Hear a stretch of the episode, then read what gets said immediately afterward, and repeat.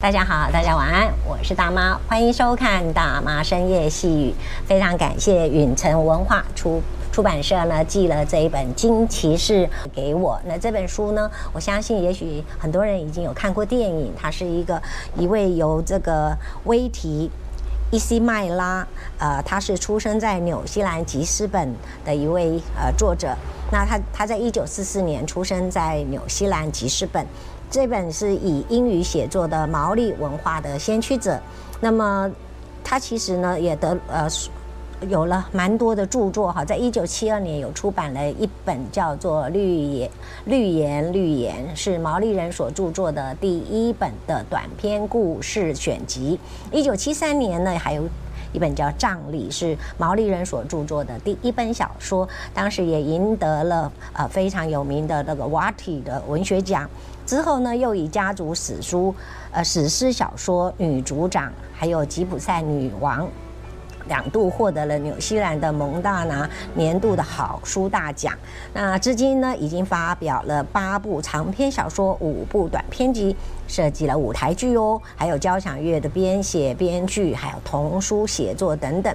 他自己呢是以独特的文化传承为荣，和书写和书写重心，数十年来热情推广毛利文学文化。对于呃对提拔后进也不遗余力。呃，伊西麦拉呢曾经担任外交官多年，任教于奥克兰大学，教授教授的是英文、毛利文、太平洋文学跟写作。那这本书呢是由允晨文文化所出版的啊，由呃陈进芳所翻译的一本书。那这本书呢，大概就是讲了一个有八岁大的卡胡，他因为渴望得到祖父的爱与关心，祖父呢是纽西兰北岛东海岸旺格拉的科诺西部族的族长，重男轻重男轻女的观念啊根深蒂固。那么这个部落呢，这个部族在传说中是金骑士的后裔。那么自从金骑士起，每个世代呢，族长都传子不传女，但是因为到了卡胡这一代呢，没有男性的继承人了，只有卡胡了。那他将会是新生代的领袖人人选。可是他的祖父呢，被传统所蒙蔽，认为女孩子没有用处，所以卡胡呢就呃不。可是偏偏卡胡他就不这么样的认命，他要让祖父对他刮目相看。所以在奋斗的过程中呢，卡胡发现自己从金骑士身上继承了跟金玉沟通的能力，嗯，我我迫不及待想要跟大家来分享这一本书，因为我想想一个八岁大的孩子，他要怎么样去面对。那么，但是我们尊重出版社的呃出版的辛苦，所以呢，原则上这本书我会选择的跳。那非常希望大家能够嗯，也许到呃。去买这本书来看全部的故事，我认为这个故事呢，讲起来可以给老少咸宜，听起来都非常有趣，非常的呃有内容哦。那么好，我们首先呢就来很简简单的介绍一下《金骑士》。《金骑士》呢总共有分了很多章节，嗯，稍微等我一下哈、我来看一下，跟大家来介绍，它就是一个故事，传说中的故事。那它有两篇的导读，还有前言啊，中间呢有分了一二三四五六六个段落。那么它有所谓的潮起，最后呢是在潮落之下来结束。那么潮起这个中间呢又分了春天、夏天、秋天跟冬天。那么我们就来选一下潮起金骑士里面的第一篇的叫潮起。我们今天就先来念第一个章节。在远古时代，人类尚未出生之前，大地与海洋深感空虚，有着一份期盼。山峦有如通往天堂的阶梯，翁郁苍翠的雨林则有如色彩缤纷的飘逸披风。天空绚烂，旋转着风与云的图案，有时映照着七色彩虹或南方极光。大海变化无尽。波光潋滟，波光潋滟，海天一色，这是世界顶端的景。如果往里面瞧，似乎可看见永恒的尽头。这并不表示大地和海洋没有生命、没有活力。远古三眼蜥蜴是这儿的哨兵，在艳阳下眼睛一眨也不眨，望向东方，观望着，等待着。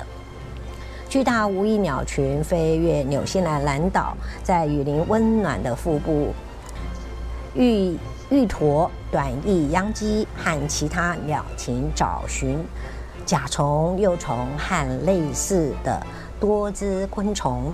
森林里热闹极了，树干摩擦噼啪响，蝉声阵蝉鸣阵阵，河里数不尽的鱼儿也低语呢喃。有时森林突然转为寂静，潮湿灌木丛中依稀传来仙子轻柔的笑声，仿佛闪亮的华奏音符。大海里也有许多鱼儿，但是鱼儿们似乎正在等待着。它们涌上明亮的浅滩，有如闪亮尘土之雨，穿过绿岩深处。石斑鱼、春鱼、鲈鱼、鯛鱼、刺鱼和鲳鱼，由鲨鱼或大白鲨赶成一群。有时可看见远方白色形体飞越大海，那肯定是带有尾刺的稳重魟鱼。等待着，等待着播种。等待着富余，等待着上天的恩赐到来。鱼儿往上看着水面，突然间开始发现来自东方独木舟的黑暗船底。第一批先祖来了，一路从地平线尽头外的岛屿王国来到这里，然后经过一段时间之后，可以看见独木舟又开始航回东方。在光滑水面上留下长长的船痕，大地和海洋发出喜悦的叹息。有人发现我们了，这个消息传回先祖的国度，我们即将得到上天的赐福。在等等待的那段时间，大地和海洋开始感觉到需要的敏锐剧痛，那结束渴望的需要。森林散发出甜美香味，于东风之中，洒下纽西兰圣诞树花环于东方潮水之中。大海时有飞鱼穿梭闪烁，它们飞跃水面，望向地平线尽头之外，成为宣告先祖来临的守卫通报者。在阴影处，有如变色龙的海马听口令，昂首前进。唯一不情愿的是仙子们，他们带着银亮的笑声退隐至闪亮瀑布的洞穴中。日升日落，日落又日升，然后有一天于日正当中之时，出现了第一个发现：地平线上出现一抹泡沫，一道黑暗形体自海洋绿岩深处升起。令人惊叹，有如巨大海兽，它冲破海面，奋力奔向天空，然后又落入海中。海面下低沉的雷声隆隆，有如远方一扇大门开启，大海与陆地受到皆感受到那轰隆雷鸣引起的震撼。突然间，大海传来阵阵令人惊叹的歌声，那是一首永恒之歌，给大地之歌。金如呼唤我来到，带着诸神的赠礼而来。那个黑暗形体上升，再上升，那是一条鲸鱼，巨大无比，犹如海洋巨兽。正当它冲入大海时，一条飞鱼开心飞跃海面。看见那尊贵巨兽所带来的海水与空气激流，有如轰隆泡沫。于是，飞鱼知道时机已到，因为神圣记号就在那巨兽上，那是印于它额头上的旋转刺青。然后，在巨鲸冲破水面奔向天空时，飞鱼看见有个人跨骑在鲸鱼头上，那个骑那个鲸骑人。那个鲸骑士令人目不转睛，海水往两侧展开，他则张开嘴巴吸进冰冷的空气，他的眼睛闪烁着光芒，他身上钻石般的浪花令人目眩。他骑坐在那巨兽上，有如小型刺青刺青象，古铜色的肌肤闪闪发亮。他昂首鹰挺，力大无比，似乎准备将鲸鱼拉向天空。上升，上升，在鲸鱼自海自大海往上飞跃，金骑士也感受到鲸鱼的力量。他看见远方那搜寻已久、现在终于寻得的大地，于是开始在前往陆地的浩瀚旅程上，往大海与陆地丢掷小鱼叉。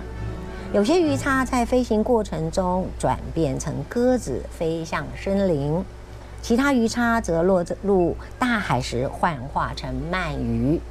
大海之歌以亘古的音乐湿润空气，陆地与海洋则展臂迎接它。那酒后的天赐赠礼，人类，人类怀着无尽的喜悦与感激，向大地呼喊：呼唤我，呼唤我。呼唤我，但是根据传说，还有最后一只鱼叉，金骑士尝试将它丢掷出去，但是鱼叉却拒绝离开他的手，不论他如何尝试，那只鱼叉还是一动也不动。因此，金骑士对着木鱼叉念了一段祷文，他是这么说的：“让这只鱼叉来。”在来年种植，因为现在已有足够的鱼叉，让这只鱼叉在人们遇到困难、最需要它的时候再开花结果。这时候鱼叉才开心地从他手中飞跃出去，横越天空，飞行了一千年。在它落于陆地上时，并没有变化，而是又等待了一百五十个年头。那时才是人们真正需要它的时候。鲸鱼的尾鳍在空中拍动，好不威武。喜不喜欢这样的故事？感觉上很有画面。希望你喜欢，也在这里祝福大家有一个好梦。大家晚安，我们下次见。